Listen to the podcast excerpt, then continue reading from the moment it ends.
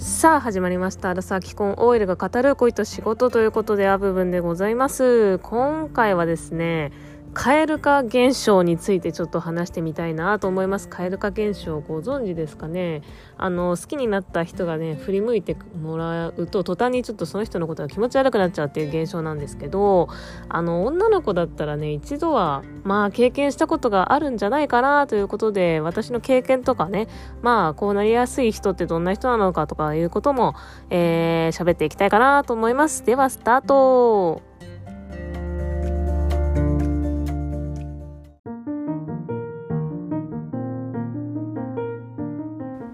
はいということで蛙化現象ということなんですけど、えーと、オープニングにもちょっと喋ったんですけど蛙化現象っていうのはですね、まあ、すごくずっと好きだったっていう男性がですねあ、まあ、男性とは限らないですね。あの異性がですね振り向いてくれたと。自分のこと好きになってくれたよっていう風になった途端にちょっとその相手のことを気持ち悪くなってしまうっていうような、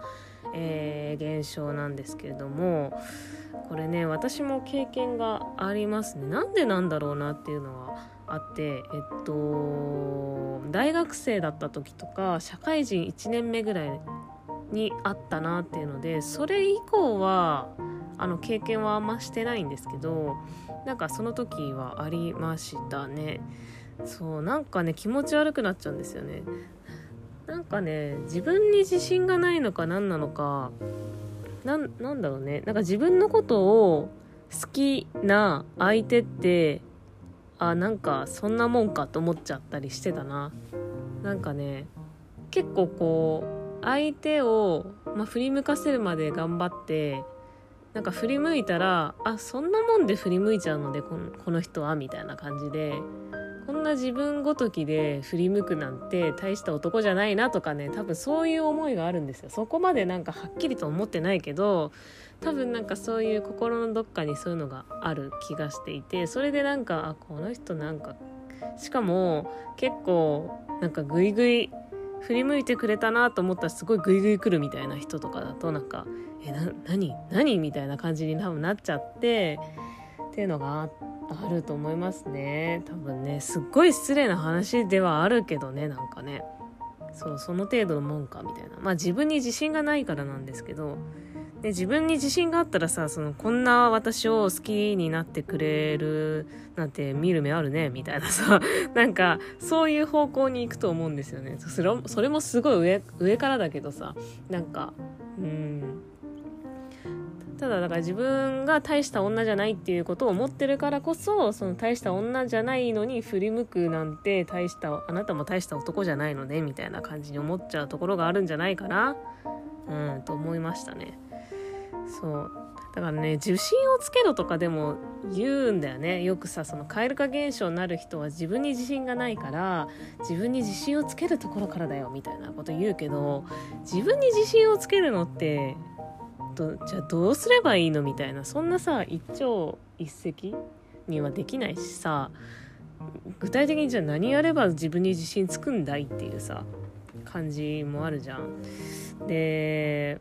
ねなんだよと思ってたけど、まあ、自然と考えてみたら蛙化現象が私に起こったのは、まあ、社会人1年目ぐらいまででそっからの恋愛って蛙化現象にならなかったんだよね。っていうのもなんか私って結構そのなんだろうなあの異性と話すことに抵抗がある人間だったんですよ。高校3年生までずっともう女子とばっかりしか話してこなくて驚愕だったんですけど高3の終わりぐらいにちょっと男子まあ私理系だったので理系のクラスで男子が多くてで男子がちょっと話しかけてくれたりしてやっぱ女子が希少なんでかなりなので男子が話しかけたりかけてくれたりしてえーと、高3の終わりぐらいでやっとなんか異性とちょっと話せるようになったかなみたいな。で大学入って大学は理系だったんで、まあ、男子と話す機会の方が多くてまあちょっとずつ慣れてってってみたいな感じですけどなんかまあそんな感じなんでもともとなんか異性と話すのが得意だったっていうタイプではないですよ。だからこそなんかその自分の女性としての自信のなさみたいなのが社会人1年目2年目ぐらいまでには拭えなくてそれで多分なんか好きになってもらったりすると結構気持ち悪って思っちゃうことがあったのかなと思いますね。そっからは結構なんかその異性として接するっていうよりかは人間として接するっていう風にシフトしていったので考え方が。なんかそこの違いかなと思いますね。それまではなんか異性というその違う別の人類みたいな感じで接してたんですけどそうじゃなくてあ同じ人間だなっていうなんか性別とか考えずになんかもう人間性とかを見るようになってったんだと思いますね。多分コミュニケーションをいろんな人と取る中で、まあ、仕事してたらね異性とか関係なく普通にしゃべるじゃないですか。だからああこの人こうだなみたいな人間性とかで判断していけるようになったのでまあ蛙化現象っていうのはちょっと少なくなったのかなと思いますね。あとはその好きになる人も変わってきたっていうのも多分あって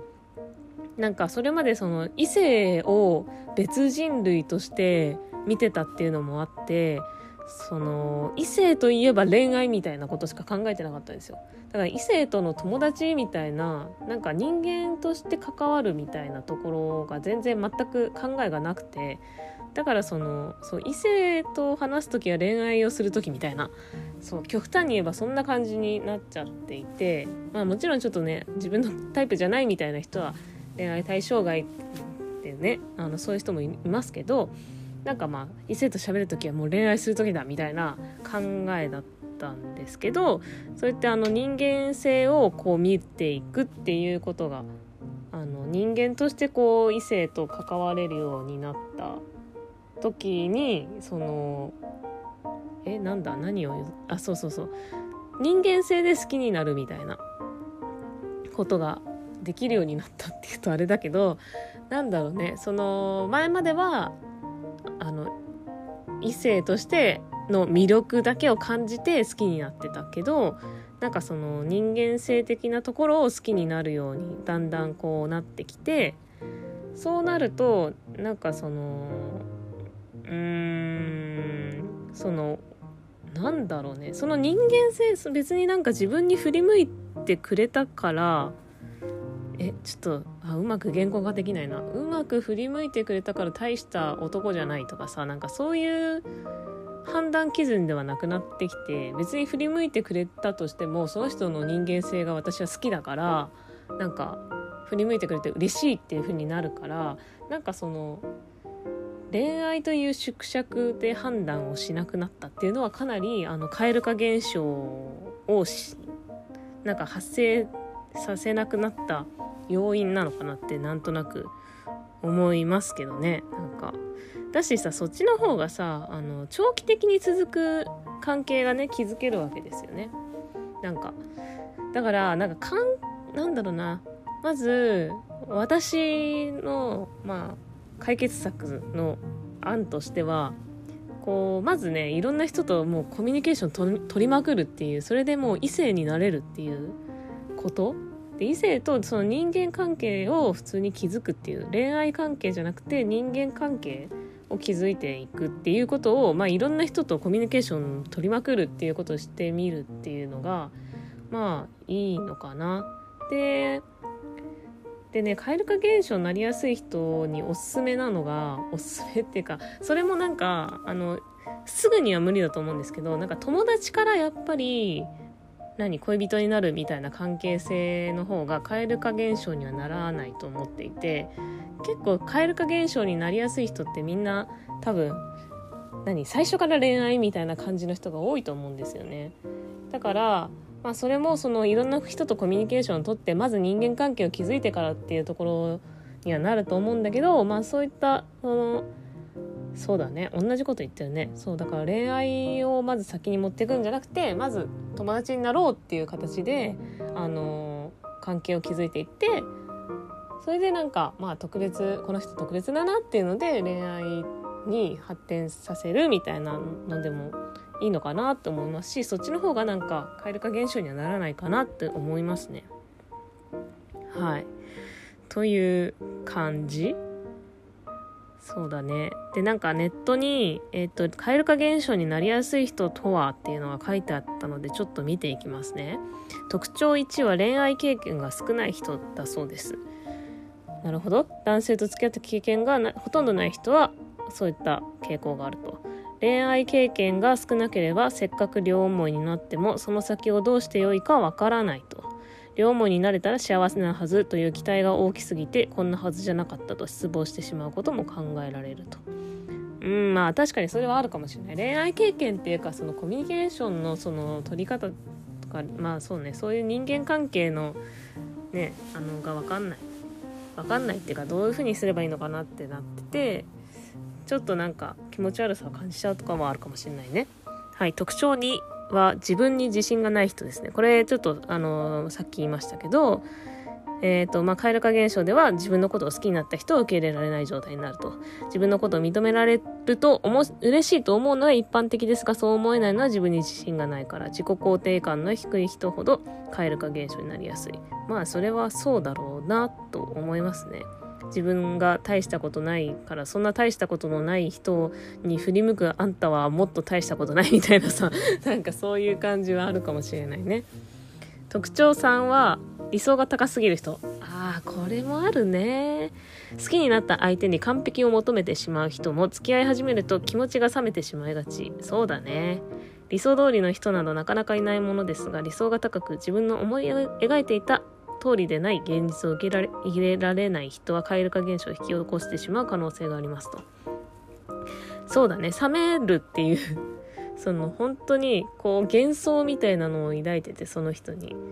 で、いざ付き合って見ていくと、なんか、え、こんな人だったの？みたいな、冷めてって、え、気持ち悪いみたいになっちゃうみたいなね。そうだね。これもさ、なんか、やっぱり人間的なその関係が気づけてないからこういうことが起きるんだと思うんですよね。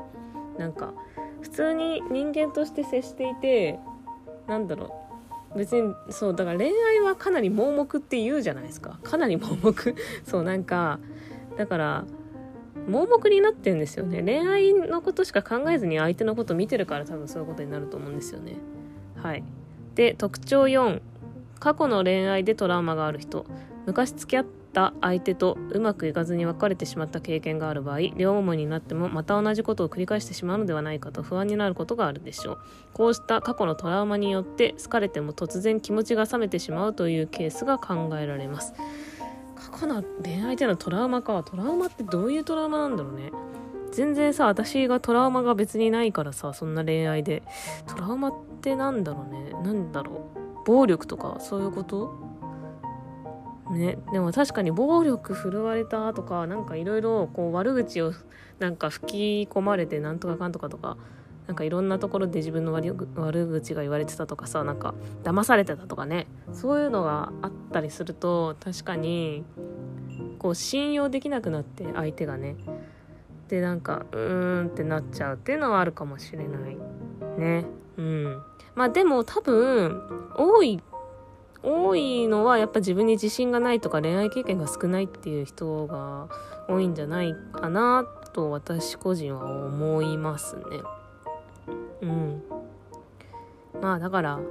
そう私の解決方法はコミュニケーションをいっぱい取りまくるっていう。